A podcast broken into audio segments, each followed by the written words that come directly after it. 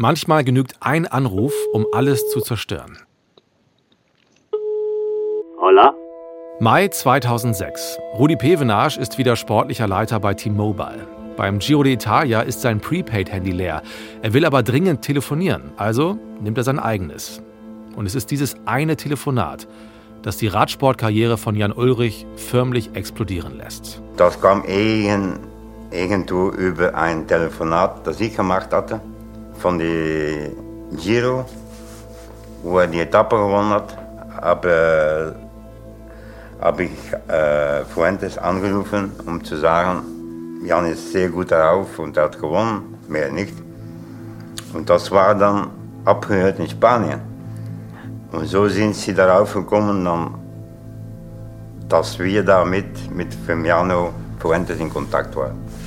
Und das hat eigentlich ja, alles beendet. Da ist es. Das letzte Glied in der Beweiskette. Jan Ulrich ist geliefert. Wie es an diesem Tag plötzlich eskaliert ist, das war für alle überraschend, auch für uns. Ja gut, äh, das Einzige, was ich sagen kann, dass ich äh, geschockt bin, dass ich nach wie vor nichts mit diesen Sachen zu tun habe, dass ich Opfer äh, jetzt bin einfach. Bin absolut unter Schock und äh, werde ein paar Tage für mich brauchen und werde dann mit meinem Anwalt versuchen, meine Unschuld zu beweisen und äh, werde auf alle Fälle weiterkämpfen. Aber momentan bin ich natürlich ziemlich am Boden. Okay, vielen Dank.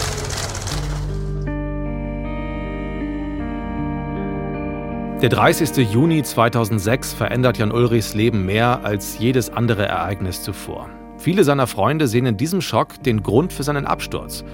Jan Ulrich ist raus, suspendiert von der Tour, ab sofort eine geächtete Person in Deutschland. Wie konnte es nur so weit kommen? Was hat ihn dazu getrieben? Und wie ist das alles aufgeflogen? Es klingt wie ein Krimi, an dessen Ende der Täter überführt wird. Ohne Handschellen, aber mit Blitzlichtgewittern. Und ein Happy End gibt es nicht, für niemanden. Denn selbst die Zuschauer hängen irgendwie mit drin. Ich bin ja immer noch stolz auf meine Karriere. Ich bin, ich bin immer noch stolz auf mein Leben, was ich, was ich geleistet habe. Aber das Ende ist natürlich Katastrophe irgendwo. Ich habe immer geglaubt, äh, ja, so solche Mittel wären tabu. Haben wir alle geglaubt. Aber ja, es trifft mich immer noch, wenn ich zurückdenke. Das war bitter für uns alle. Auch Jan Ulrich ist nicht etwa nur ein Täter, er ist eben auch ein Opfer. Der ist nun mal anders. Der ist nun mal kein, vom Kopf her kein Indurain. Der ist nun mal vom Kopf her kein, kein Lance Armstrong gewesen. Das körperliche Talent brauchen wir uns nicht zu unterhalten. Also er hätte zigmal die Tour gewinnen können. Und war ja auch nochmal nah dran mit Bianchi. Wenn es ein bisschen anders läuft, gewinnt er ja nochmal die Tour. Ach stimmt, da waren wir am Ende der letzten Etappe stehen geblieben. Vielleicht lief diese Tour 2003 zu gut, denn da hat Jan Ulrich gesehen, dass er Armstrong ärgern kann. Gedopt hatte er nachweislich schon vorher, wie wir heute wissen. In dem Jahr aber hatte er zum ersten Mal Kontakt zum Blutdopingarzt Fuentes. Jan Ulrich, Held auf Zeit. Ein Podcast des Norddeutschen Rundfunks. Ich bin Moritz Kasserlet. Und in diesem Podcast finden wir heraus, warum der einst so gefeierte Jan Ulrich so tief gefallen ist. 2006 wird er gezwungen, sein Leben als gefeierter Star und Hochleistungssportler von jetzt auf gleich zu ändern. In ein Leben ohne Glamour, ohne Herzen, die ihm zufliegen. Das muss man erstmal verkraften. Aber er ist natürlich auch selbst schuld. Vielleicht wollte er einfach zu viel. Vielleicht war er besessen vom Gedanken, der 2003 noch größer geworden ist. Einmal noch die Tour gewinnen. Ich will nicht Zweiter werden, ich will gewinnen. Das ist äh, mein Ziel und ich äh, würde gerne sehen, dass Lenz hinter mir ist und ich auf Platz 1 stehe. All y'all radios out there. Song goes out to yo. Yeah. 2003 ist Ulrich völlig überraschend auf Augenhöhe mit Armstrong und Deutschland wieder im Tourfieber. Das Fernsehen hat Rekordquoten. Beim Prolog verpasst der frisch gebackene Papa das gelbe Trikot nur um zwei Sekunden, ist aber um fünf Sekunden besser als Armstrong. Beim Mannschaftszeitfahren auf der vierten Etappe verliert Bianchi nur 43 Sekunden auf US Postal. Und dann passiert fast ein schweres Unglück. Ulrich nennt es Vergiftung. Und abends ist er, ist er krank geworden.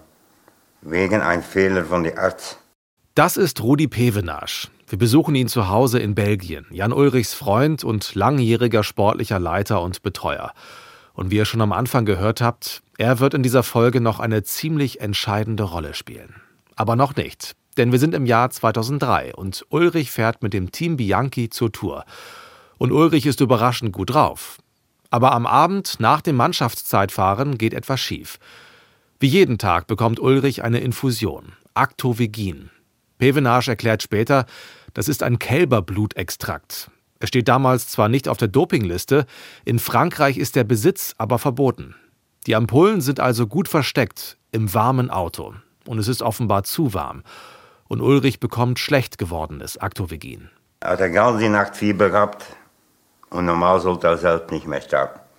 Wir sind dann äh, 200 Kilometer mit Bus gefahren und haben entschieden, wenn er kein Fieber mehr hat am Start, startet er, sonst ist vorbei. Er hat sich durchgequält. Als die erste Bergetappe war, nicht nach Mosin. Mosin hat er nicht so viel, nichts verloren, denke ich. Sachen, die da passiert sind mit Kos und Bianchi-Team, jetzt hast du ein Team, jetzt bist du wieder da und, das, und du hast die Form vor allen Dingen und das gibt man nicht auf. Man ist ja, man ist ja als Sportler ein Kämpfer oder ich war immer, immer ein Kämpfer und selbst in solchen Situationen sagst du, ich riskiere, meine Tochter war gerade frisch geboren, ja, mhm. die war gerade ein paar Tage alt, da habe ich auch, ich habe immer meine Tochter gedacht, wenn mir jetzt was passiert, mhm. aber dieser, es, ich wusste, ich kann's und vielleicht ist es morgen wieder rum also probierst du jeden Meter, Meter wieder vorwärts und irgendwie habe ich die Etappe beenden können und dann ging es ja auch wieder besser. Und äh, dass es so gut läuft in der Tour, hätte ich damals auch nie gedacht. Die Tag nachher war Alpe d'Huez und das war natürlich, da hat er zwei Minuten verloren, denke ich. Man hat sich gequält wie... Und dann hat er, als, hat er sich rekuperiert und hat im Zeitfahren da in Richtung Toulouse hat er Armstrong... Ja, es war unglaublich. Ja. Ja, Ulrich erholt sich also wieder und dann kommt dieses Zeitfahren auf der 12. Etappe. Das ist der größte Tag bei der Tour für Jan Ulrich seit 1997. Es ist brutal heiß im Süden Frankreichs. Die Sonne knallt ohne Ende.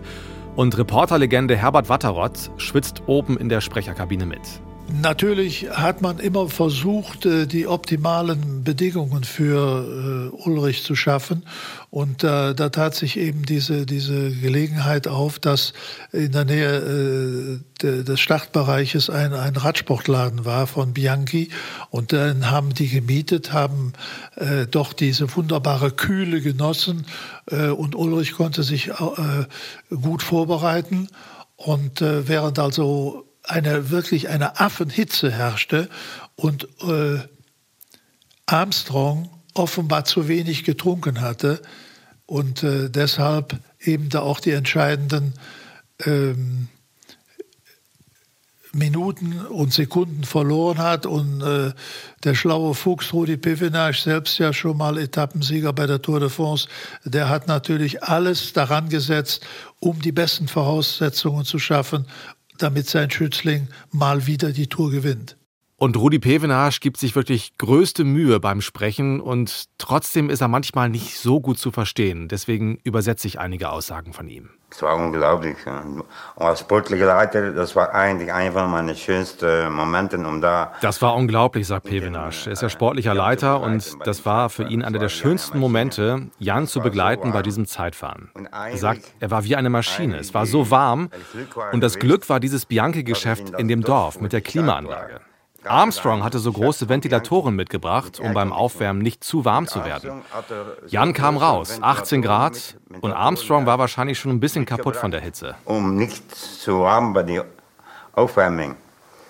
Aber Jan kam da raus, 18 Grad, so frisch wie. und Armstrong war, denke ich, da schön ein bisschen kaputt von der Hitze. Nun kann Jan Ulrich tatsächlich wieder vom ganz großen Coup, dem zweiten Tour de France Gesamtsieg träumen. Zum ersten Mal im fünften Aufeinandertreffen bei einer Tour de France hat Ulrich ein Einzelzeitfahren gegen Lance Armstrong gewonnen. In imponierender Manier flog der zweimalige Weltmeister in dieser Disziplin förmlich über den 47 Kilometer langen Parcours.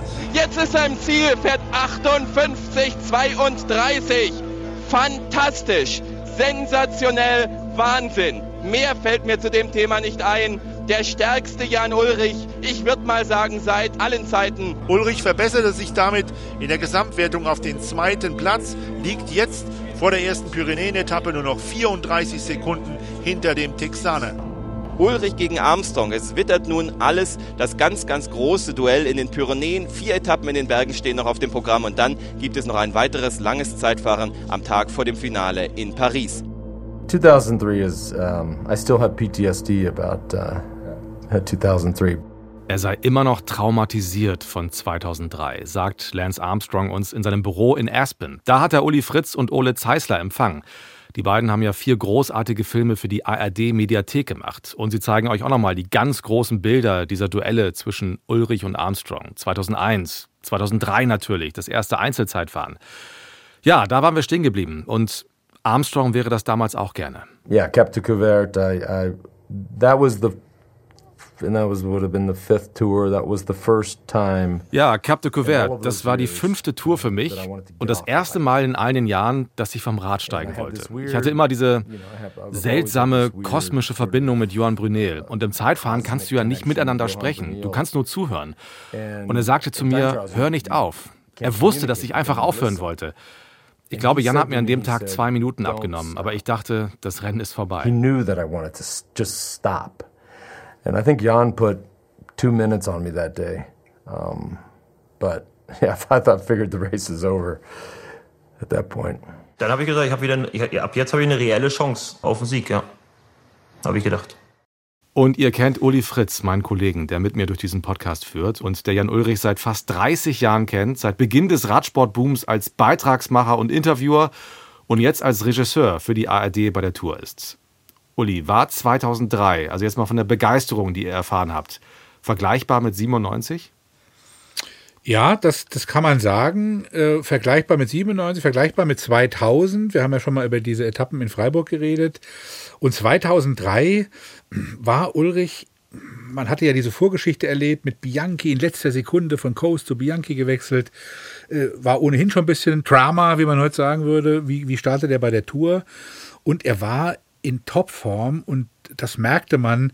Die Einschaltquoten, die gingen rapide nach oben. Muss man wirklich sagen. Äh, ich glaube, es gab keine Tour de France, die so hohe Einschaltquoten hatte. Ich kann es nicht auf den letzten, auf den letzten Zuschauer natürlich sagen, aber mehr als 13 Millionen Menschen haben die Etappe nach Lys Adiden gesehen. Gab es nie wieder danach. Ja, Wahnsinn. Und es kam echt überraschend. Ne? Also nur noch mal zur Erinnerung: Ein Jahr vorher Ulrich baut betrunken einen Unfall, nimmt Drogen in der Disco, positiver Dopingtest, ein halbes Jahr Sperre und Deutschland verzeiht ihm das alles und zittert jetzt vor dem Fernseher mit. Die besagte Etappe nach Lys Ardiden. Das Top-Trio fährt vorneweg, eng vorbei an den begeisterten Zuschauern. Armstrong in Gelb, dahinter fährt Iban Mayo in seinem orangenen Trikot und Ulrich in Mintgrün. Und dann Tourgeschichte. de Lance Armstrong pour défendre son maillot jaune. Maillot est revenu, Ulrich aussi, les autres. Oh Chute, chute Oh non Chute d'Armstrong avec maillot Armstrong was waiting for somebody to pull in the flag and now it was even... Oh, what's happened here?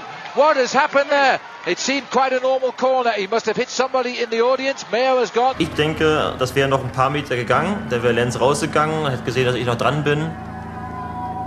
Und dann hängt er sich dann halt an einem so ein Beutel auf, wo ein Fan, äh, so ein kleiner Tragegürtel, äh, Tagebeutel. I remember thinking I have got to get up as quick as I can. Now the situation. Remember the pair of sword when Ulrich crashed, Armstrong waited, but what Armstrong in einer langgezogenen Rechtskurve am Boden. Mario stürzt über ihn. Ulrich kann im großen Bogen ausweichen und weiterfahren. Pevenage ruft ihm aufs Ohr: Fahr! Und ich habe ihm nur gesagt im Phone, Jan, es gibt mal einmal die Tour, weiterfahren. Und das hat er nie gemacht. Ulrich wartet, dreht sich immer wieder um, bis Armstrong aufschließen kann. Und bis Armstrong kurz danach attackiert und die Etappe gewinnt. I didn't know that. Dass Pevenage Ulrich zurief, er solle nicht warten, Ulrich es aber trotzdem tat, hört Armstrong zum ersten Mal von uns. I didn't need that moment to confirm that Jan was was a class act. Um, Ich brauchte diesen Moment nicht als Bestätigung, dass Jan klasse ist. Ich kannte die Geschichte nicht, das ist lustig. Das zeigt doch auch, so nett und lieb Jan ist, er ist auch stark. Obwohl sein sportlicher Leiter sagt, das ist die Tour de France. Er hat sich den Befehlen widersetzt und gesagt, das ist das Richtige und das ist das Ehrenhafte. Ich werde warten. those orders and said, no, this is the right thing to do. This is the, the honorable thing to do. I'm gonna, I'm gonna wait. Jeder will den Sieg haben, ist ganz klar. Bloß äh, ich wollte den Sieg nicht, nicht äh, mit einem Handicap eines anderen gewinnen. Und deswegen war es einfach Fairness für mich und äh, selbstverständlich auch für mich. Das war ein Sekundenentscheid. Na, der Gelbe ist gestürzt. Es gibt irgendwo ein Gesetz, äh, was nirgendwo aufgeschrieben ist. Aber in dieser Situation wären wahrscheinlich wirklich viele weitergefahren. Weil das war der letzte Berg. Ich, hatte, ich war kurz äh, praktisch in der Gesamtwertung hinter Lenz und äh, hätte wahrscheinlich meine Chance wirklich nehmen können und hätte vielleicht jetzt hätte vielleicht gar keiner mehr drüber äh, äh, diskutiert. Aber mir war das damals einfach wichtig, fair zu bleiben. Armstrong gewinnt die Etappe vor Mario und Ulrich. Aber es gibt ja noch das entscheidende Zeitfahren am vorletzten Tag. Ulrich hat gut eine Minute Rückstand auf seinen großen Konkurrenten. Der Toursieg ist möglich. Im ersten Zeitfahren hat der Armstrong mehr als anderthalb Minuten abgenommen. Da war es aber heiß. An diesem 26. Juli 2003 regnet es im Nordwesten Frankreichs. Und Ulrich und sein Team leisten sich folgenschwere Fehler. Den ersten gleich morgens. Weil es regnet, verzichtet Ulrich darauf, sich den Kurs anzusehen, im Gegensatz zu Armstrong. Und Rudi Pevenage ist während des Zeitfahrens telefonisch nicht erreichbar. Er hätte wissen können, dass es kurz vor dem Ziel einen gefährlichen Kreisverkehr gibt. Da war wieder am Start und blieben wir noch mit zwei, mit zwei Mannschaften mit den Bussen nebeneinander. Die, die Mobilfon, die ging immer an. Ich habe mal gesagt, ich setze mein Mobilfon ab. Da waren wir am Start und mein Handy war ständig am Klingeln und irgendwann habe ich es ausgemacht. Und was ist? Zwei unserer Fahrer sind an derselben Stelle gestürzt und wollten mir sagen, dass da Öl auf der Fahrbahn ist. Und ich habe zu Jan immer gesagt, wenn es einen Kreisel gibt und es eigentlich keinen Unterschied macht, links oder rechts rumzufahren, entscheidest du. Ich habe da nichts gesagt. Für mich war es ein ganz normaler Kreisel. Und Jan ist links rumgefahren und mit der Ölspur da, da ist er weggeflogen. Ja. Da war es vorbei. Das Ölspur ist er weggeflogen. Ja, das war vorbei. ja. Aber jetzt kommen die tückischen Kilometer, wo es die meisten Stürze gegeben hat. Und Ulrich am Boden. Ulrich am Boden gestürzt. Und das war vielleicht die Entscheidung gegen ihn. Aber es hätte auch Lenz genauso passieren können, dass er stürzt, dass er irgendwie äh, defekt kriegt oder halt keinen guten Tag erwischt. Und äh, man hat auch äh, seine Nervosität gemerkt, dass er äh, auch wusste, dass er nicht sicher gewonnen hat, die Tour, sondern dass er äh, auch nochmal richtig kämpfen musste und auch nochmal Glück haben musste. Und äh, das war, äh, ist nochmal äh, zugunsten von Lance Armstrong ausgegangen dieses Jahr. Ich hoffe, dass ich auch mal nochmal das Glück vielleicht äh, die, die nächsten Jahre habe. Er hätte die gute Minute Rückstand auch ohne Sturz nicht aufgeholt an diesem nassen Tag in Nantes. Aber der Etappensieg wäre möglich gewesen. Und da sind wir in den Bus angekommen und Jan war natürlich hier an die, an die Seite ganz, ganz schwer verletzt. Und zehn Minuten, dann ist dann wieder typisch Jan Ulrich. Wir haben doch alles gemacht, was wir konnten. Die Tour gewinnt er nicht, aber er hat in Paris nur 61 Sekunden Rückstand auf Armstrong. Und am Ende des Jahres wird er mit Auszeichnungen in Deutschland überhäuft. Der Bambi für das Comeback des Jahres geht an Jan Ulrich. Der Kuss von Freundin Gabi. Jan Ulrich ist Deutschlands Sportler des Jahres. Das Comeback des Jahres. Ein Comeback nach vielen Irrungen und Wirrungen. Platz 2 bei der Tour de France. Zum fünften Mal als Zweiter in Paris. Wieder hinter Lance Armstrong den Jan Ulrich im Juli leiden ließ wie noch nie. Platz 1 für Jan Ulrich vor Formel 1 Rekordweltmeister Michael Schumacher. Von Michael gewonnen zu haben, Sportler des Jahres, äh, mit Anführungsstrichen einen zweiten Platz, das ist äh, schon für mich äh, alle Achtung wert, weil äh, ja, es fehlen mittlerweile auch sehr, sehr, viel wieder Emotionen und Kampf und äh, wieder dieses Aufstehen äh, als immer nur ein erster, erster Platz. Und das ist, finde ich, finde ich durchaus klasse. Die Anerkennung auch von Michael Schumacher da wieder zurückzufinden, wo die eigene Stärke so wichtig und entscheidend ist, äh, das muss man, äh, das, das muss man würdigen. Das ist äh, was ganz Besonderes. Ich habe ihn persönlich kennengelernt. Wir hatten uns auch früher schon mal kennengelernt. Das ist schon ein bisschen länger her. Und ich finde das einfach klasse. Zur neuen Saison wechselt Ulrich zurück zu Telekom. Die Mannschaft heißt nun T-Mobile. Mit einer noch stärkeren Mannschaft muss es doch möglich sein, die Tour nochmal zu gewinnen. Und Armstrong ist nicht mehr der Fehlerlose. Er hat Schwächen gezeigt. Ich will nicht Zweiter werden, ich will gewinnen. Das ist äh, mein Ziel. Und ich, ich würde gerne sehen, dass Lenz hinter mir ist und ich auf Platz 1 stehe. Jan Ulrich hat Blut geleckt und Blut gegeben. Es ist das Jahr 2003, in dem er zum ersten Mal Kontakt zu Eufemiano Fuentes hat. Es ist der Anfang vom Ende. Dieser Fehler wird ihn seine Karriere, seinen Ruhm und ein bisschen weiter gedacht, letztlich auch fast sein Leben kosten.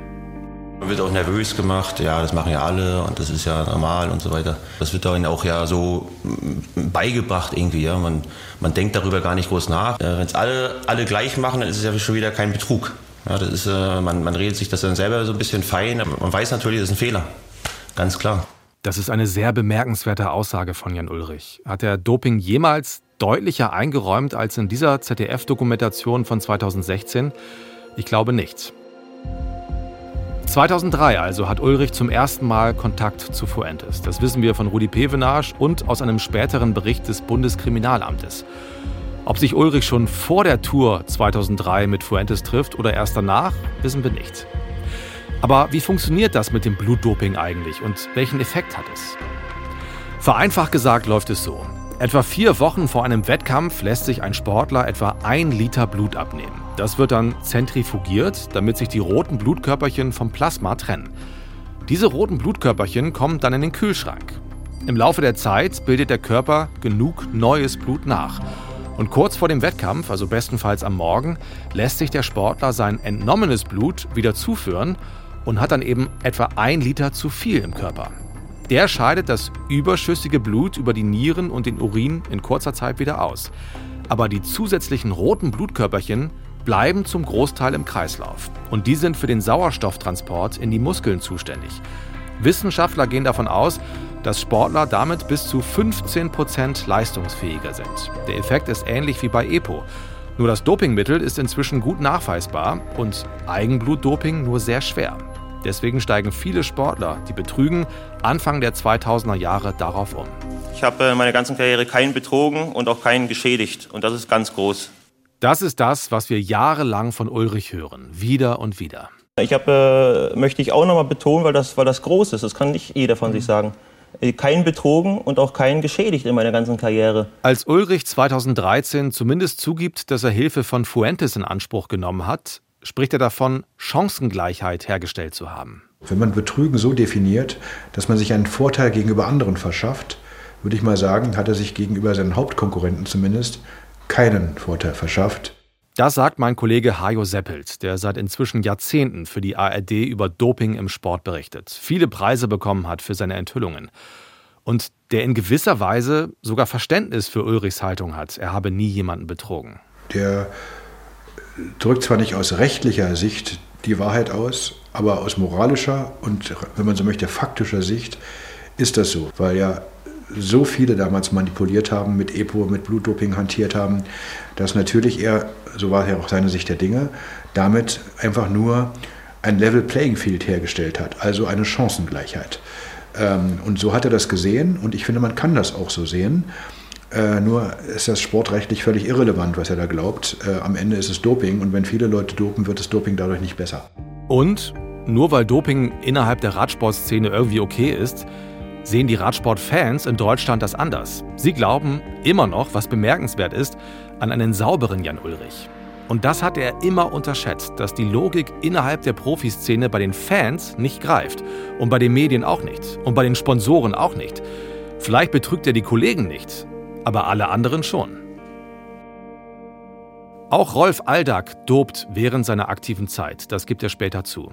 Wir treffen ihn in einem Hotelzimmer am Frankfurter Flughafen. Guten Morgen. Das klingt jetzt viel mysteriöser, als es ist. Treffen in Hotels für Interviews sind durchaus üblich, denn da ist es schön ruhig und keiner stört. Und es hat in diesem Fall logistisch einfach für alle gepasst. Wir waren alle zufällig zeitgleich in Frankfurt. Wir sprechen mit Aldag also über Jan Ulrich, über dessen Karriere und Erfolge und dessen Umgang mit seiner Doping-Vergangenheit. Ich habe niemanden betrogen, sagt Ulrich. Ja, seine Sicht der Dinge war ganz klar, auf dem Niveau, wo er fährt, in der Spitze im Klassement der Tour de France bei den ersten dreien. Alles andere war für ihn ja im Prinzip eine Niederlage. Und ich glaube, gemeint war es dann einfach so zu sagen, na gut, niemand betrogen, weil ganz ehrlich, Platz 60 oder 80, dafür braucht Jan Ulrich nicht zu trainieren, um die abzuhängen. Dafür braucht er auch keine verbotenen Medikamente zu nehmen. Da steht er morgens um 3 Uhr auf und hängt die ab, so talentiert ist er halt, ja. Das heißt, aus seiner Sicht, die habe ich nicht betrogen. Die direkten Konkurrenten, da war er sich sehr sicher, weil er wahrscheinlich einige von denen sogar äh, getroffen hat bei der medizinischen Versorgung. Die machen selbe. Wo betrüge ich die denn dann? Der Radsport hat jahrelang einen miserablen Ruf. Die Folgen der Skandale haben gravierende Auswirkungen. Und da sind wir dann wieder bei der Wahrnehmung der Deutschen, ne? die weit auseinanderklafft mit der Interpretation Jan Ulrichs. Darüber sprechen wir auf der Schlussetappe dieses Podcasts noch. Und zu dem Ruf gehört wahrscheinlich auch, und das merke ich auch in meinem privaten Umfeld, wenn ich mit Freunden und Bekannten spreche, die dann sowas sagen wie, ach, die haben doch eh alle gedopt damals. Das will Aldag, der wie gesagt Doping zugegeben hat, so aber nicht stehen lassen. Ja, es wäre, glaube ich, auch unfair, weil es natürlich auch äh, Leute gibt, die halt sich davon echt distanziert haben, ja. Und äh, das ist halt echt schwierig. Also ich habe selber auch einen Kollegen, mit dem ich zusammengearbeitet habe, der, wo wir auch drüber gesprochen haben, der hat gesagt, das ist einfach nicht richtig, weil ich distanziere mich davon, habe mich immer davon distanziert, bin nie ein Rundfahrer geworden, habe nur Eintagsrennen gefahren, äh, weil ich einfach nicht Teil dessen sein wollte, habe dadurch auch auf Geld verzichtet etc. Also ähm, den Freifahrtschein haben wir nicht, den können wir nicht für uns in Anspruch nehmen, haben ja alle gemacht. Es wäre denen, die es nicht gemacht haben, unfair gegenüber. Und, äh, und deshalb können wir da nicht reklamieren, zu sagen, haben ja alle gemacht. Für mich ist Jan Ulrich nicht etwa nur ein Täter gewesen. Viele haben früher in der Doping-Berichterstattung, aber auch sonst in der Öffentlichkeit, wenn man die Schlagzeilen noch gesehen hat, in den großen Boulevardzeitungen beispielsweise, viele haben immer gesagt, wenn einer dopt, dann ist er ein Täter, dann ist er ein Sünder. Auch der Begriff Doping-Sünder passt ja dazu irgendwie äh, in dieses aus meiner Sicht schiefe Bild. Aber das stimmt ja gar nicht. Äh, ein Doper ist ein Produkt eines Systems, in der Regel jedenfalls, äh, in dem ganz viele Leute mitspielen und äh, die einen Athleten irgendwann vor die Frage bringen, mache ich jetzt eigentlich das, was die meisten anderen tun oder lasse ich es einfach sein? Ich habe dafür für mich immer so ein Bild gefunden, das ist ungefähr so, ein Radfahrer, ein junger Mann, wie Jan Ulrich zum Beispiel, trainiert jahrelang möglicherweise mehr als nur jahrelang intensiv, hat sein ganzes Leben einer Sportart gewidmet. Äh, macht äh, so viel Sport, dass er überhaupt gar keine Zeit hat mehr für andere Sachen, fokussiert sich nur darauf. Sein Umfeld will nur das. So war es ja auch bei Jan Ulrich. So, und dann macht er das jahrelang. Er war nun auch noch ein großes Talent, aber es gibt ja auch andere, die nicht so talentiert sind. Dann macht er das jahrelang und dann stellt er irgendwann fest, ich kann tun und lassen, was ich will, ich werde es nie schaffen. Und irgendwann ist der Radfahrer, das ist das Bild, auf dem Weg und kommt zu einer Weggabelung. Und dann stellt er sich die Frage, was mache ich jetzt? Fahre ich nach links? Bleibe ich ehrlich? Dann weiß ich, ich werde Wasserträger bleiben. Ich werde vielleicht ein paar kleine Verträge haben, weiß aber nie so ganz genau, ob die verlängert werden. Werde nie die ganz großen Rennen gewinnen, werde vermutlich mir auch nie ein Haus auf Mallorca kaufen können oder irgendwo anders, sondern ich werde halt bescheiden, aber trotzdem sicher, aber am Ende eben nie das ganz große Geld machen, weil ich ehrlich sein möchte, weil ich nicht mitmache. Kann ich sagen, mache ich. Ich kann aber auch sagen, mein ganzes Investment über die vielen Jahre, zeitlich, finanziell, in jederlei Hinsicht, das muss ich doch irgendwann mal bemerkbar machen. Und ich weiß doch, was die anderen tun. Also nehme ich nicht die Weggabelung nach links, ich nehme sie nach rechts. Ich mache genau das, von dem ich weiß, was es alle anderen machen. Was heißt das? Ich werde bei der Tour de France weiter vorne sein. Ich werde eben kein Wasserträger mehr sein. Ich werde möglicherweise unter die ersten drei kommen. Ich werde hochdotierte äh, Verträge bekommen bei meinem Rennstall. Ich werde äh, Sponsorverträge bekommen. Ich werde mir ein Haus auf Mallorca kaufen können oder noch viel mehr. Ich werde alles das schaffen können, was ich wahrscheinlich ohne Doping nicht schaffen würde. Und ganz ehrlich, wenn ich da ganz nüchtern das bewerte, äh, quasi unterm Strich, dann komme ich irgendwann zu der Überlegung, naja, also ehrlicherweise, alle anderen machen es ja, dann mache ich es doch auch. Und dann habe ich wenigstens was von dem, was ich jahrelang an Zeit und Geld, Ressourcen investiert habe. Puh, spannende Aussage. Jan Ulrich biegt also irgendwann nach rechts ab. Und ab 2003 hat er den Dopingarzt Fuentes an seiner Seite. Ab 2004 fährt er also wieder für Telekom bzw. T-Mobile. Er bringt seine Freunde Tobias Steinhauser und André Korf als Fahrer mit von Bianchi seinen Bruder Stefan als Mechaniker und seine Physiotherapeutin Birgit Krome auch. Rudi Pevener starf nicht. Bei seinem Abschied vor gut einem Jahr gab es zu viel Ärger mit der Telekom. Er bleibt zwar Ulrichs persönlicher Assistent, hat aber offiziell mit dem Team nichts zu tun. Ulrichs Trainer ist inzwischen der umstrittene Italiener Luigi Cecchini, der 1996 schon Bjarne Ries zum Toursieger machte. Ich äh, stehe ganz offen dazu, dass Cecchini einer der besten Trainer ist, mit denen ich je zusammengearbeitet habe und äh, mit dem ich auch weiterhin arbeite. Und er hat mir ein paar neue Sachen im Trainingsbereich aufgezeigt und äh, medizinisch habe ich mit Cecchini überhaupt noch, nicht, noch nie was zu tun gehabt und er hat mir auch noch nie was anbieten wollen. Das stimmt wohl, aber Cecchini soll mit Fuentes zusammenarbeiten. Möglicherweise ist er es sogar, der 2003 den Kontakt zu dem Spanier herstellt. Also ihr merkt schon, das entwickelt sich langsam zum Krimi. Aber die Bombe platzt erst später. Laut Ermittlungen ist Jan Ulrich zwischen 2003 und 2006 insgesamt 24 Mal zu Behandlungen bei Fuentes in Madrid. Blut abnehmen und später wieder zuführen lassen. Alles für den einen großen Traum. Wenn man keine Träume mehr hat, dann kann man auch nicht mehr äh, davon zehren und leben und sich nicht mehr motivieren. Und äh, deswegen habe ich den Traum immer noch, die Tour nochmal zu gewinnen. Doch der platzt auch 2004. Kurz vor der Tour gewinnt Ulrich zwar die schwere Tour de Suisse, wird dann aber krank und fährt seine bisher schwächste Frankreich-Rundfahrt. Nur Platz 4. Mit fast neun Minuten Rückstand auf Armstrong. Zum ersten und einzigen Mal verpasst Ulrich bei der Tour das Podium. Glückwünsche an den großen Meister. Da muss ich auch nochmal an Lenz Armstrong wirklich äh, Chapeau. Also sechs, ich hätte nicht gedacht, dass einer schafft, sechsmal die Tour zu gewinnen. Das ist schon äh, bemerkenswert. Was ist das für ein Herrscher über den Radsport? Was für ein Kannibale? Das sagte mal einst Eddie Merckx. Riesen Respekt vor der Leistung des US-Amerikaners, auch wenn mancher mit den Methoden nicht ganz einverstanden sein mag und seinem Auftreten. Aber er hat den sechsten Tour de France-Sieg jetzt in der Tasche. Morgen muss er ihn nur noch nach Hause fahren. Es ist der größte, der je diese Tour de France bestritten hat, der erfolgreichste Radsportler aller Zeiten. Chapeau, Lance Armstrong und genauso viel Beifall von uns von uns deutschen Reportern hier für den zweiten dieser Tour de France für Andreas Klöden. Dritter Basso, vierter Ulrich. Das war's hier aus Besançon. Zurück ins Studio. Vor drei Wochen fuhr er nach Frankreich, um die Tour de France zu gewinnen. Heute kam er zurück als Verlierer. Vom Dauerrivalen Lance Armstrong gedemütigt, von den Medien mit Häme überschüttet, von den Kritikern als faul verhöhnt. Jetzt fällt ihm selbst sein eigener Teamchef Walter Godefroth in den Rücken. Ich freue mich aber, dass er direkt von der Tour de France zu mir hier ins Studio gekommen ist, um die Frage zu beantworten, die sich alle stellen. Was ist los mit Jan Ulrich? Kann man das überhaupt so einfach beantworten? Ulrich zu Gast bei Reinhold Beckmann. Das wiederholt sich drei Jahre später und wird da zum großen Schauspiel. Dieses Mal, 2004, geht es also um die Frage: äh, Was ist los? Äh, genau. Jan Ulrich ist jetzt nach der Tour äh, glücklich, dass es zu Ende ist, dass ich gut durchgekommen bin. Es waren ein paar Sachen, die äh, reingefallen sind, äh, die es nicht zulassen haben. Vierter Platz beim schwersten Radrennen der Welt, aber es wird nicht gutiert. Alle sagen also, dieses Stichwort, er ist faul, er geht schlampig mit seinem Talent um. Das kommt immer wieder.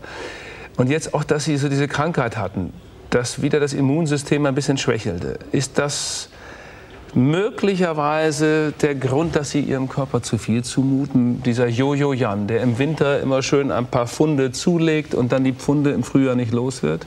Ja, aber so habe ich meinen 97er Sieg erfahren, so habe ich die Vuelta gewonnen, so bin ich Olympiasieger geworden. Das ist äh, meine Art im Prinzip, äh, meinen Erfolg rauszufahren und äh, trotzdem bin ich irgendwo, ich bin schon wieder, ich, irgendwie bin ich schon wieder kampfeslustig aufs nächste Jahr, muss ich ganz ehrlich sagen.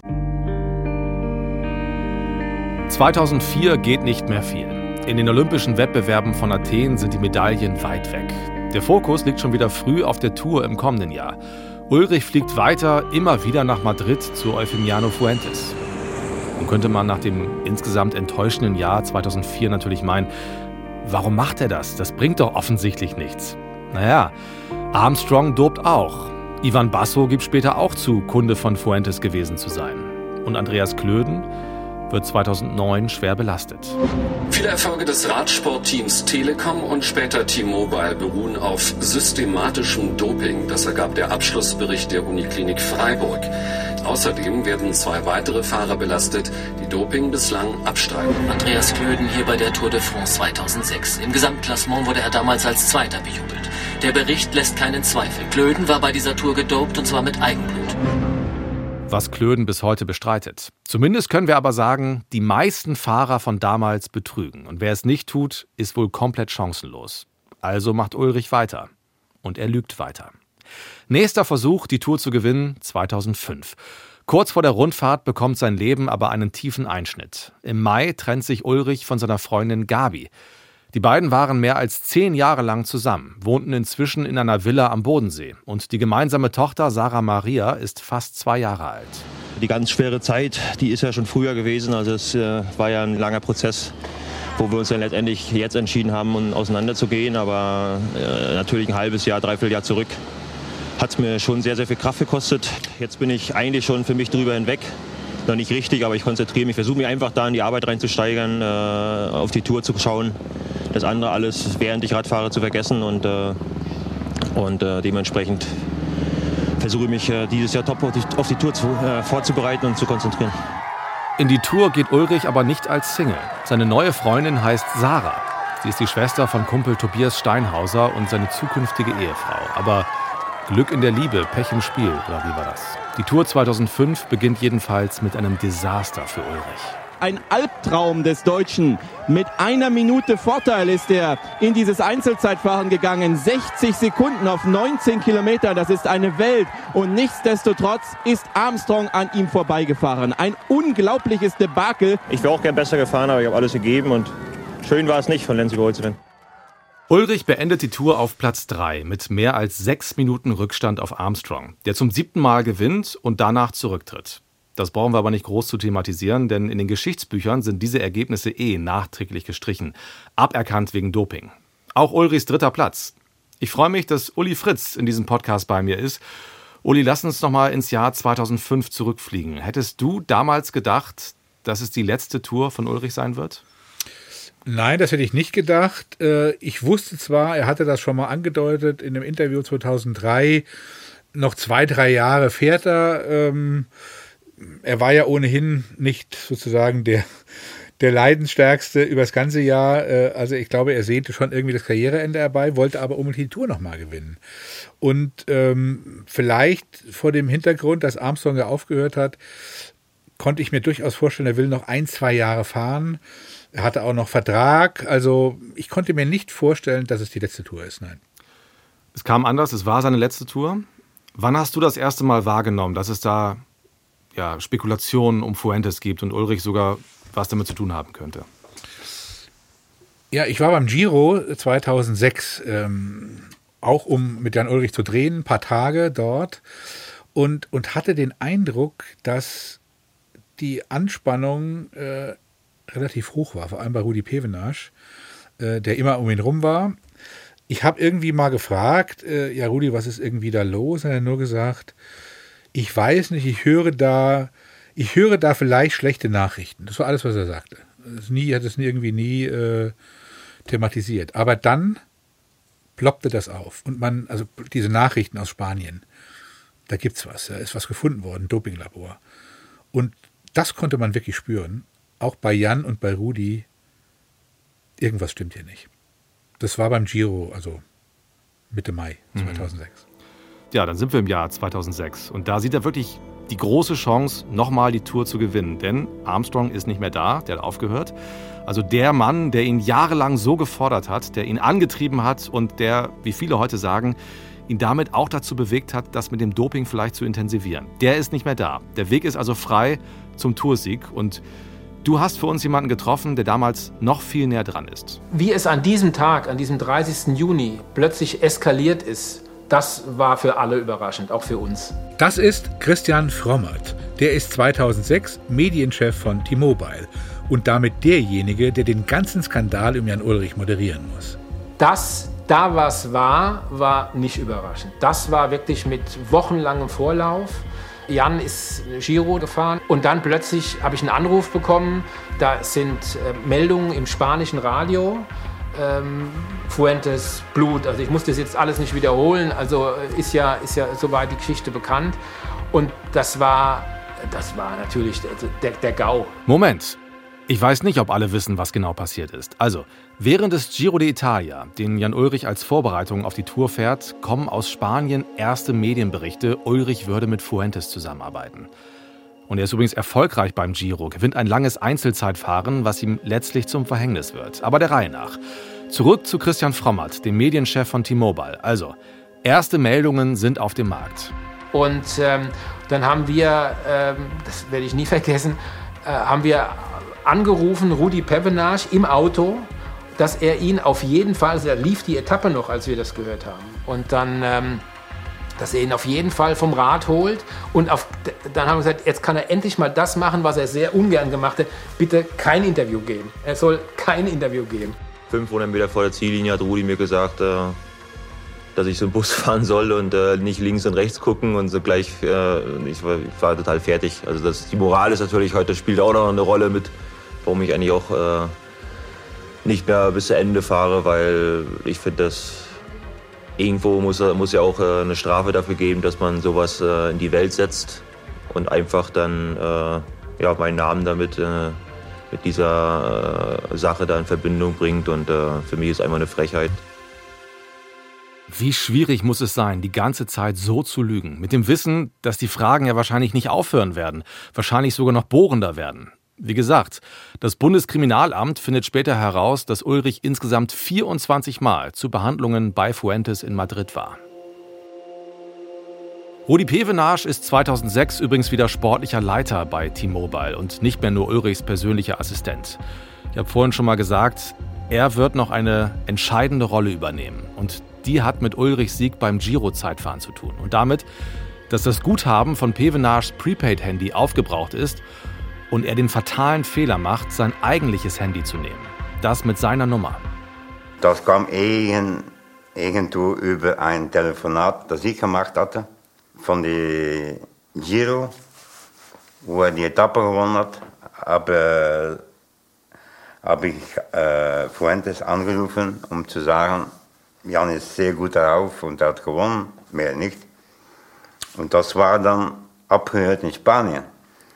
Und so sind sie darauf gekommen, dann, dass wir damit mit Firmiano Fuentes in Kontakt waren. Und das hat eigentlich ja, alles beendet.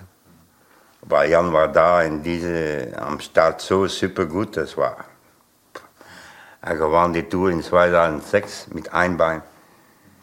Und äh, es war schon abgesprochen, dass er dann die Deutschland-Tour noch fahren sollte und dat het dan voorbij war. Er wollte aufhören nach 2006. Mal die Tour noch gewinnen. Also dieser eine Anruf bei Fuentes hat alles verraten. Ab da wissen die Behörden in Spanien, dass Fuentes auch Kontakt zu Jan Ulrich hat. Der wollte, wie Pevenasch sagt, seine Karriere nach dem Jahr 2006 eigentlich beenden, nach einem Toursieg.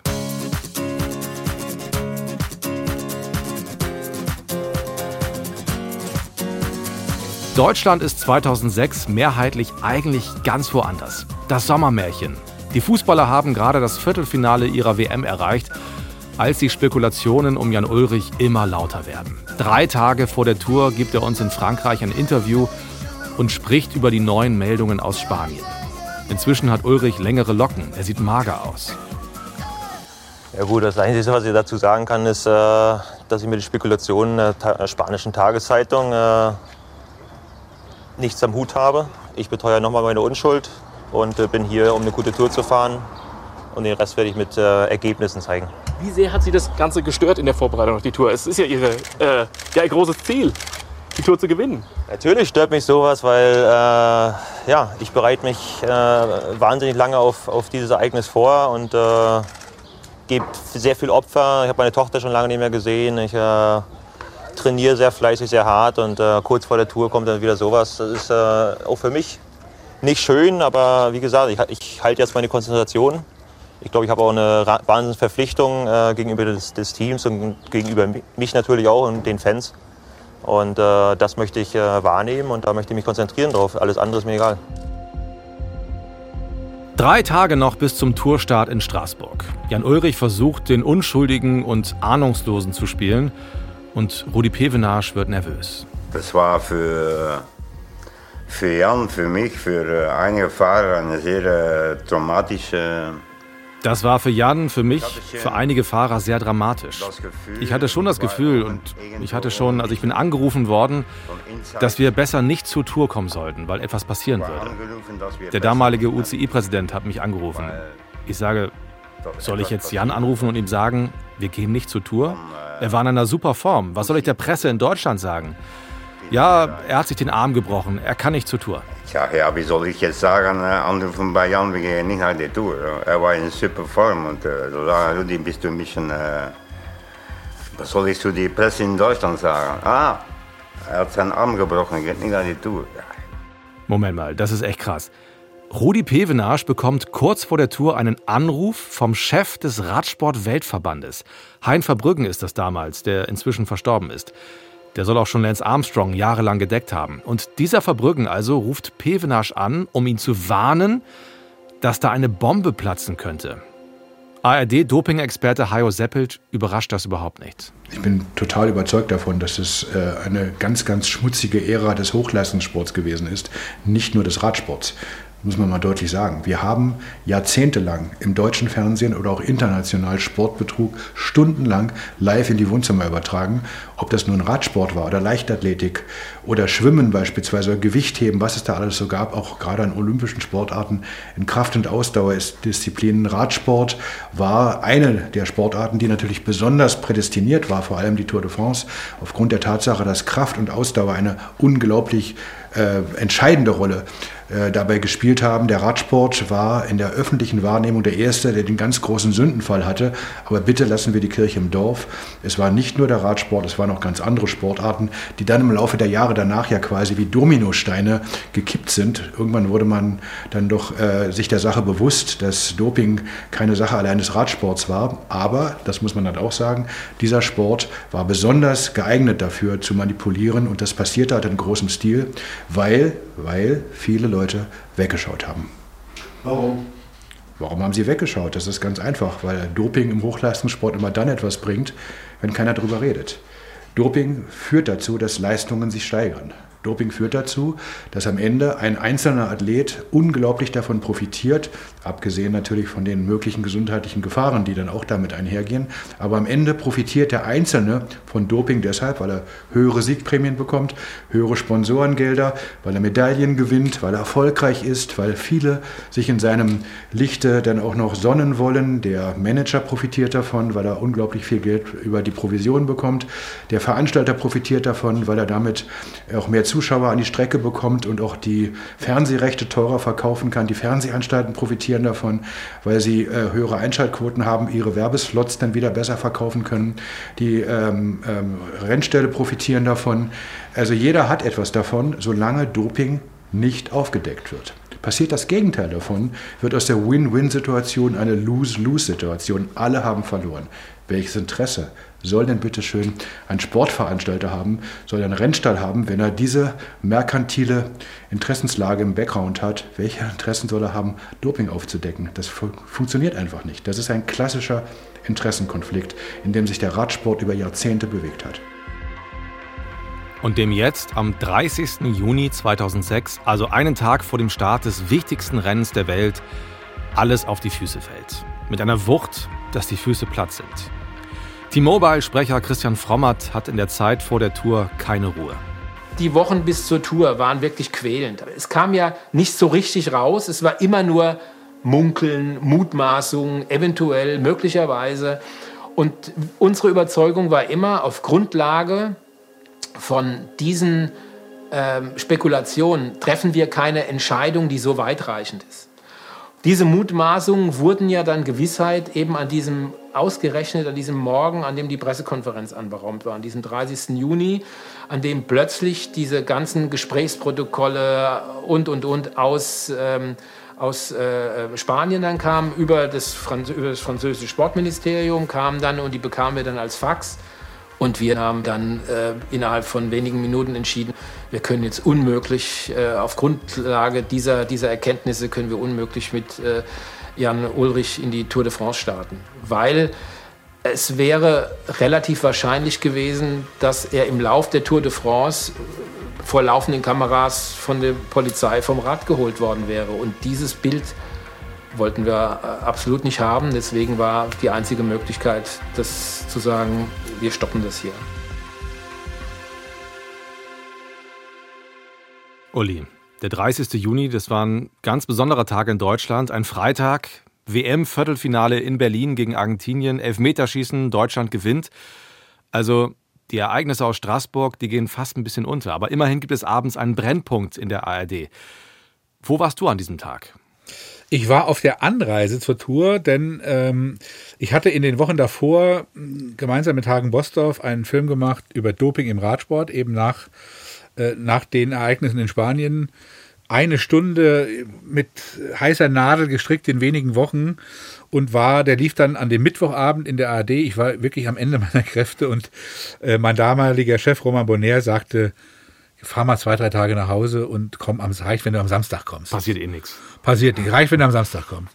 Freitagmorgen der Anruf, du musst direkt kommen. Ich wohnte in, in Stuttgart ähm, und äh, nach Straßburg zwei, drei Stunden. Du musst direkt kommen, wir werden heute Abend wahrscheinlich eine Sondersendung haben und mussten Beitrag machen. Also bin ich angereist. Ich glaube, ich bin so angereist, dass ich gerade das alles noch so irgendwo gesehen habe und musste mich schlau machen und dann sofort in die Bütt, um, um für abends 2015 äh, auch einen, einen der Beiträge zu machen.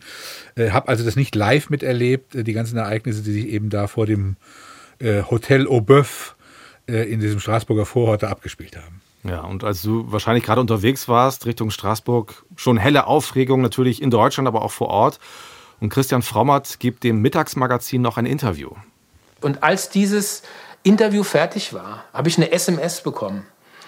Und ähm, auf der stand, das war eine SMS von Jan, auf der stand, sagt mal, was ist denn da eigentlich los? Und da war mir erst klar, dass bis jetzt noch niemand den Mut gefunden hat, ihm zu sagen, was passiert ist. Und dann bin ich hoch in das Zimmer und dann saßen äh, die Masseurin da und, äh, und Rudi Pevenage und Jan ist eben geradelt und dann hat er halt gesagt, sag mal, was ist denn da los? Und er hat gesagt, wir haben suspendiert, du wirst die Tour nicht fahren. Und das, doch, er ist in der Form seines Lebens und er wird morgen antreten. Also er hat es gar nicht verstanden. Ich habe es ihm dann noch versucht zu erklären, habe auch versucht, dass die anderen beiden mir vielleicht auch beispringen, kam aber nicht so viel.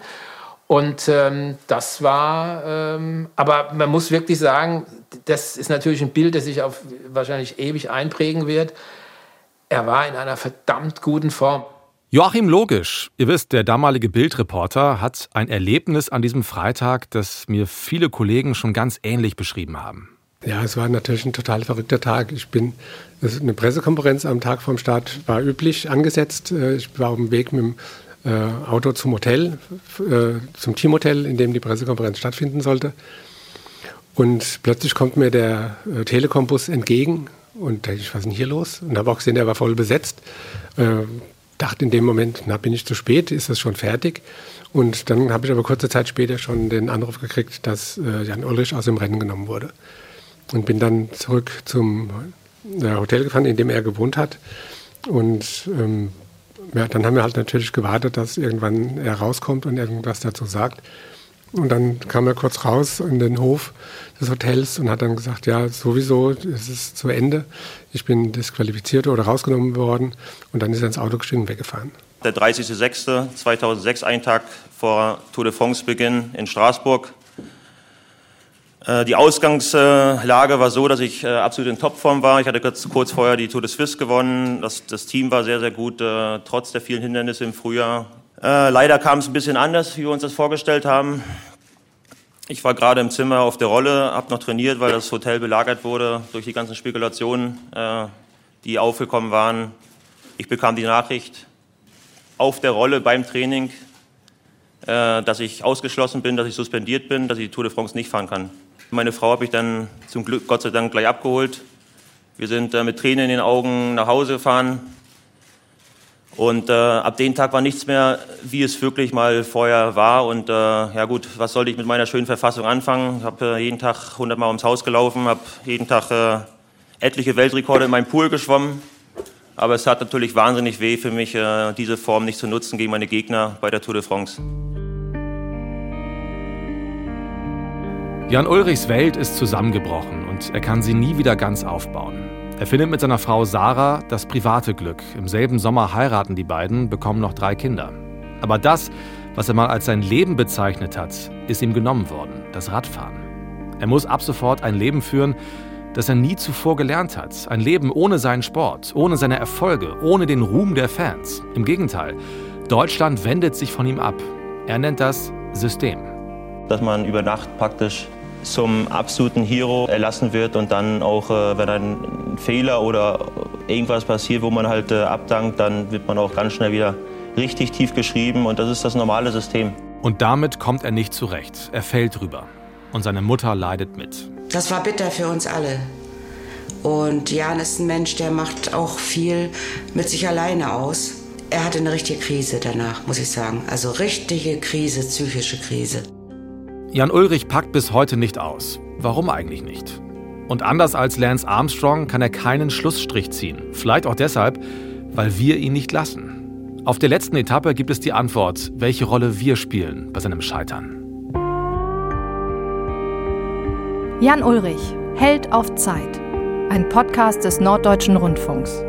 Von Moritz Kasserlet. Redaktion Martin Seidemann und Doreen Strasters. Danke an Uli Fritz und Ole Zeisler für die Mitarbeit und an Anna Armbrecht und Daniel Folges. Produktion Jürgen Kopp und Sebastian Ohm. Abonniert uns, bewertet uns und empfehlt diesen Podcast gerne weiter. In der nächsten Folge gibt es das große Finale und das hört ihr jetzt schon exklusiv in der ARD Audiothek. Das ist die kostenlose Podcast-App. Auf allen anderen Plattformen gibt es die letzte Folge dann erst in der kommenden Woche. Abonniert uns, bewertet uns, empfehlt diesen Podcast gerne weiter. Und guckt euch auch gerne die schönen Filme an, die Uli und Ole erstellt haben. Die findet ihr in der ARD Mediathek. Lohnt sich wirklich sehr. Auch dazu haben wir euch den Link in die Show Notes gestellt. Ach und Moment, ich habe noch einen spannenden Tipp für euch. Es gibt einen neuen, wie ich finde, sehr aufregenden Podcast der Sportschau. Geheimsache Doping, der Podcast. Darin spricht der wahrscheinlich renommierteste Dopingjournalist weltweit, Hajo Seppelt, den ihr hier aus diesem Podcast auch kennt, über einige der spannendsten Dopingfälle der Sportgeschichte. Ben Johnson, Dieter Baumann und zum Auftakt gibt's nochmal seine analytische Sicht auf den Fall Jan Ulrich. Und die ist beim Dopingjäger Hajo Seppelt viel differenzierter, als manch einer das vielleicht vorher denkt. Geheimsache Doping. Ein neuer Sportschau-Podcast von Hajo Seppelt und der wunderbaren Kerstin Hermes. Die erste Folge habe ich schon gehört und die lohnt sich übrigens auch dann, wenn ihr diesen Podcast schon gehört habt. Und sie macht auch Lust auf mehr. Geheimsache Doping bekommt ihr natürlich auch in der ARD Audiothek.